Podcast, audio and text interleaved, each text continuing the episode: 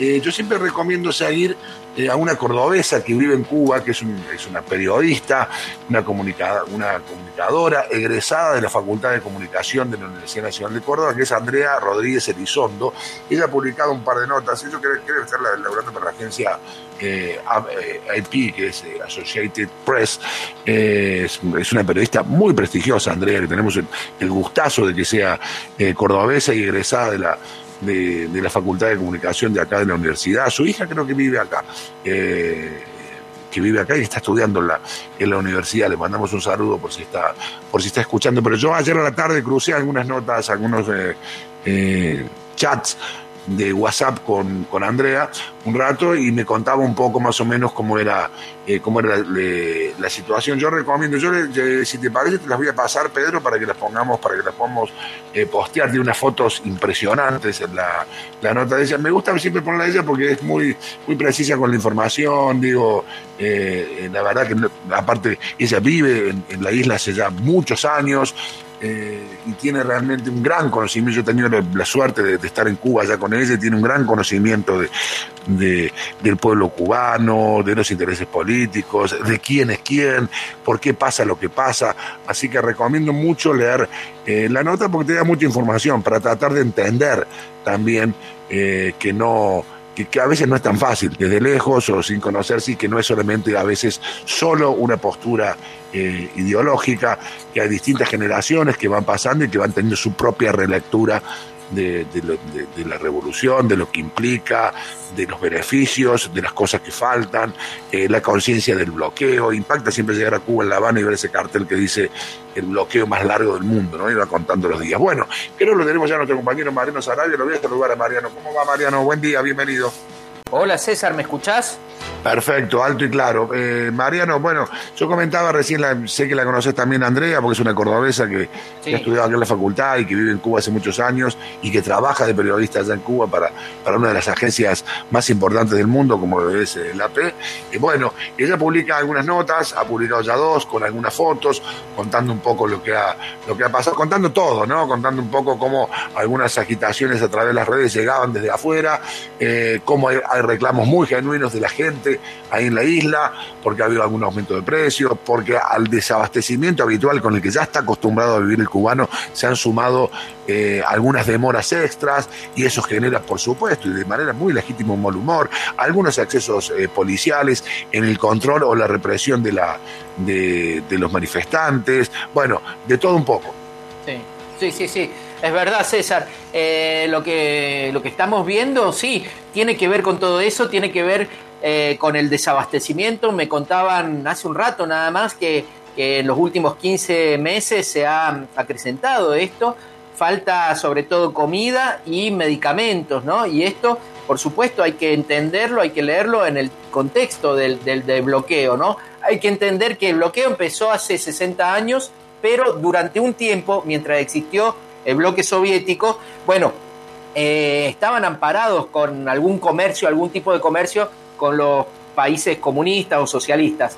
Al caer el muro de Berlín quedan muy mal y es el periodo especial. Lo más difícil fueron esos 10 años, del 89 al 99, después con la llegada de Hugo Chávez en Venezuela hubo un respiro, un alivio, porque los cubanos le mandaban médicos y los venezolanos le mandaban petróleo y entonces se se, mejoró un poco la situación, pero ahora con Venezuela en crisis también, otra vez están, están complicados. El bloqueo se ha potenciado, la pandemia ha potenciado la crisis. En el gobierno de Donald Trump hubo 243 medidas, 240, me decía una amiga periodista del, diario Gramma, eh, es fácil decirlo, pero cada una de esas medidas es un impedimento al comercio con cualquier país del mundo.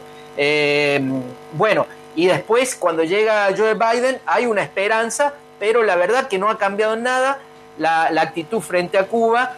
Eh, ni siquiera tiene en cuenta la actitud que tuvo él mismo como vicepresidente de Barack Obama cuando hubo una, distensión. bueno, todo eso genera el mal humor que vos mencionabas recién Y, además también hay que entender que las generaciones más jóvenes, que ya no han vivido ni siquiera de, de, segunda mano todo lo que implicó la revolución y cómo era Cuba antes de, esa revolución, eh, porque ya son nietos a veces de, quienes participaron o, tenían eh, edad de poder contar lo que había el antes y el después.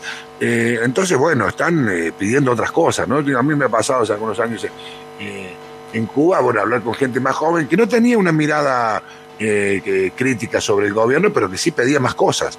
Decía, yo quiero esto, quiero aquello, ni hablar de todo lo que tiene que ver con el mundo de la tecnología, que, Cuba realmente está, entre otras cosas, lo tiene muy, muy limitado, muy escaso, es muy, es muy poco. Mira, te invito, Mariano, que escuchemos rápidamente a Miguel Díaz Canel. Eh, fíjate que ayer vamos a poner el audio número uno, Axel, eh, hacía un llamado a los revolucionarios y a la calle. La orden de combate está a la calle los revolucionarios y estamos dispuestos a todo y estaremos en las calles combatiendo.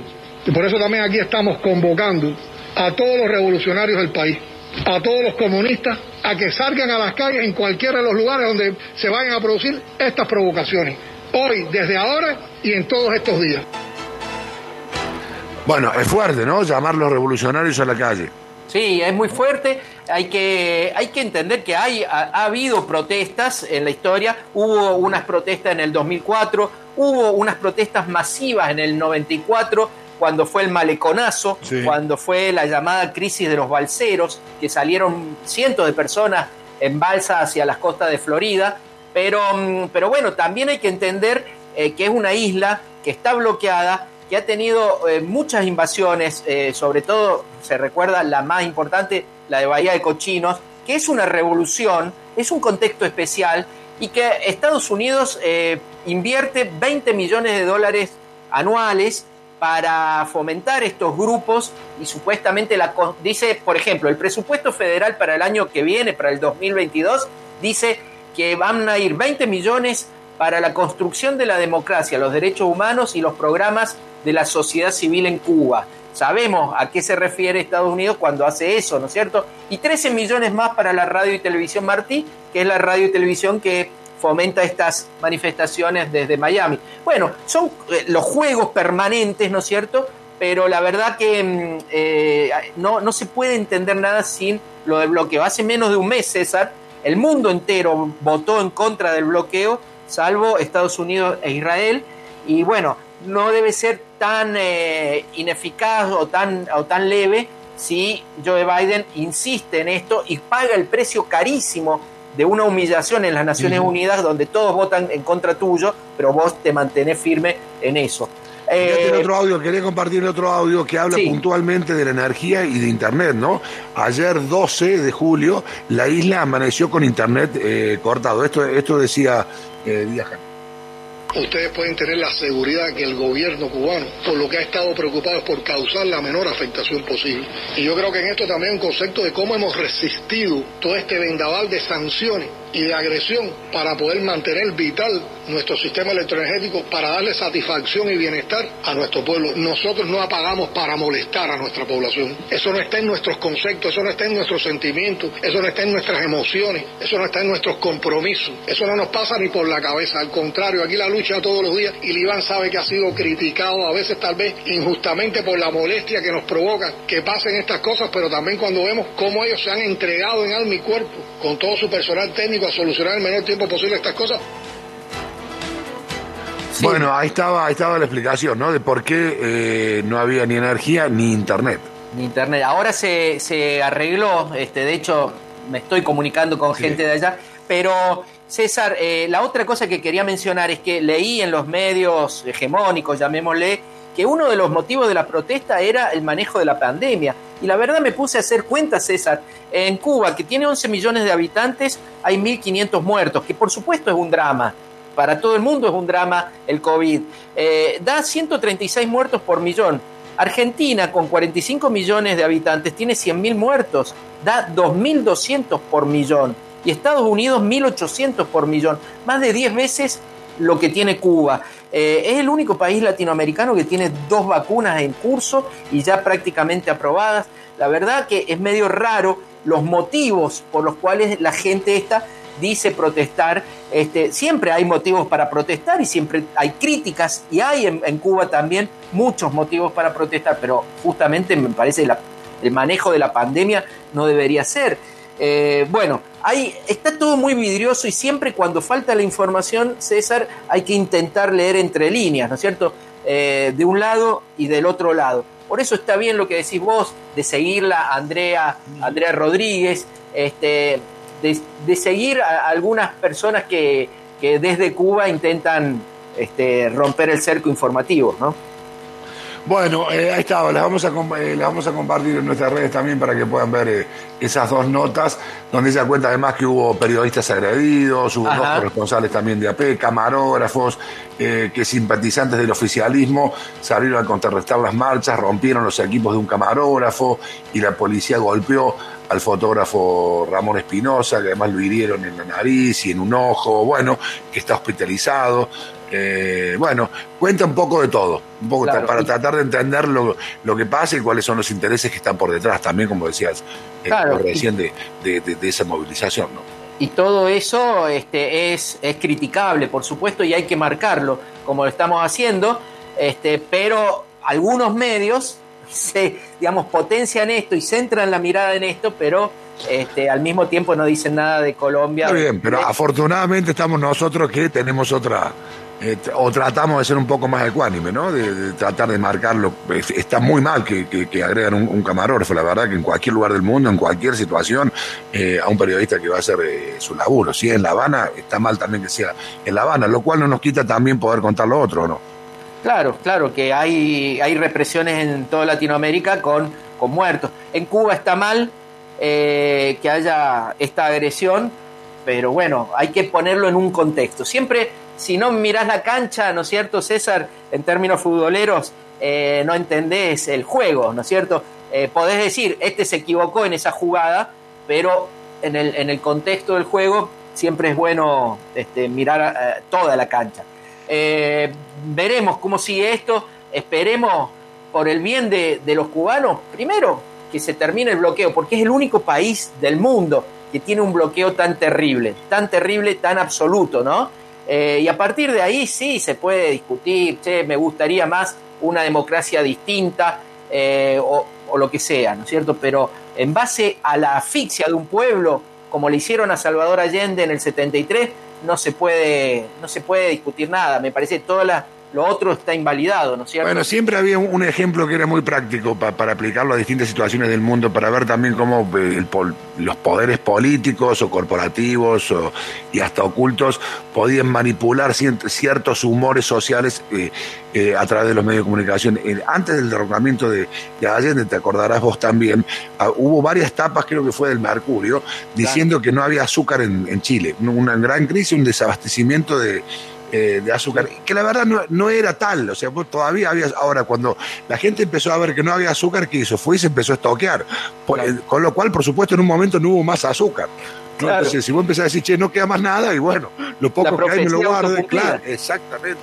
Y eso, por supuesto, que, moldea, manipula un poco el, humor, el, el, humor social. Pero también es cierto que hay un montón de, restricciones y un montón de carencias. Y yo creo que hay un punto ahí en, en las generaciones eh, de, gente más joven que ya está viviendo eh, o que sabe de, lo que fue la revolución eh, ya por segunda, tercera o cuarta mano. ¿no? Sí, y también hay que decir que el, el, presidente por primera vez es alguien que ha nacido después de la revolución y que eh, a todo esto que hemos mencionado se suma el intento que está haciendo el gobierno de Díaz Canel de ir hacia una unificación de la moneda, porque todos y todas las que han ido a Cuba saben que hay dos monedas, una para los turistas, otra para los cubanos, y eso ha ido, están intentando ellos este, una reforma económica que también tiene sus consecuencias. Por eso también hay inflación, por eso también hay carestía. Bueno, se pueden además criticar las medidas del propio gobierno, que también se debe equivocar como cualquier gobierno, ¿no? Mariano, querido, un gustazo como siempre, te mando un fuerte abrazo. Un abrazo, César. Ahí está nuestro compañero Mariano Sanabia, ¿no? Charlando un poquito de lo que está pasando eh, en Cuba, ¿no? Donde hubo manifestaciones, donde buena parte de la población o número más o menos significativo salió a la calle y hubo algunas corridas, hubo gases lacrimógenos, hubo agresiones por parte de las fuerzas de la policía hacia algunos manifestantes, hacia algunos periodistas. Vamos a poner, Pedro, ya te estoy reenviando eh, las dos notas eh, que publicó eh, Andrea Rodríguez Elizondo, que es una cordobesa que vive en, Cuba, ha vivido en distintos lugares del mundo porque trabaja para, una de las agencias más prestigiosas del mundo, que es la AP, Associated Press, eh, y que está en Cuba ahora y hace un relato pormenorizado, muy detallado y, y muy honesto, muy objetivo, digamos, ¿no? Que, te cuenta un poco quién es quién, cuáles son los intereses, qué es lo que pasa, digo, no tiene, eh, seguramente todos estamos atravesados por, ideologías y nuestro punto de vista, pero la verdad que tiene mucha información, mucho dato y es una gran cronista porque está ahí, está ahí en la calle, está hablando con los manifestantes, está viendo lo que hace la policía, estaba, me contaba ayer cómo también se había fogoneado a través de, del uso de redes sociales que, no son de usuarios que estén en, en la isla, sino de, desde afuera. Bueno, de todo un poco, ahora las ponemos en nuestro Instagram o en la cuenta de Twitter para que puedan eh, compartirlo. Melia, tú le decimos un poco de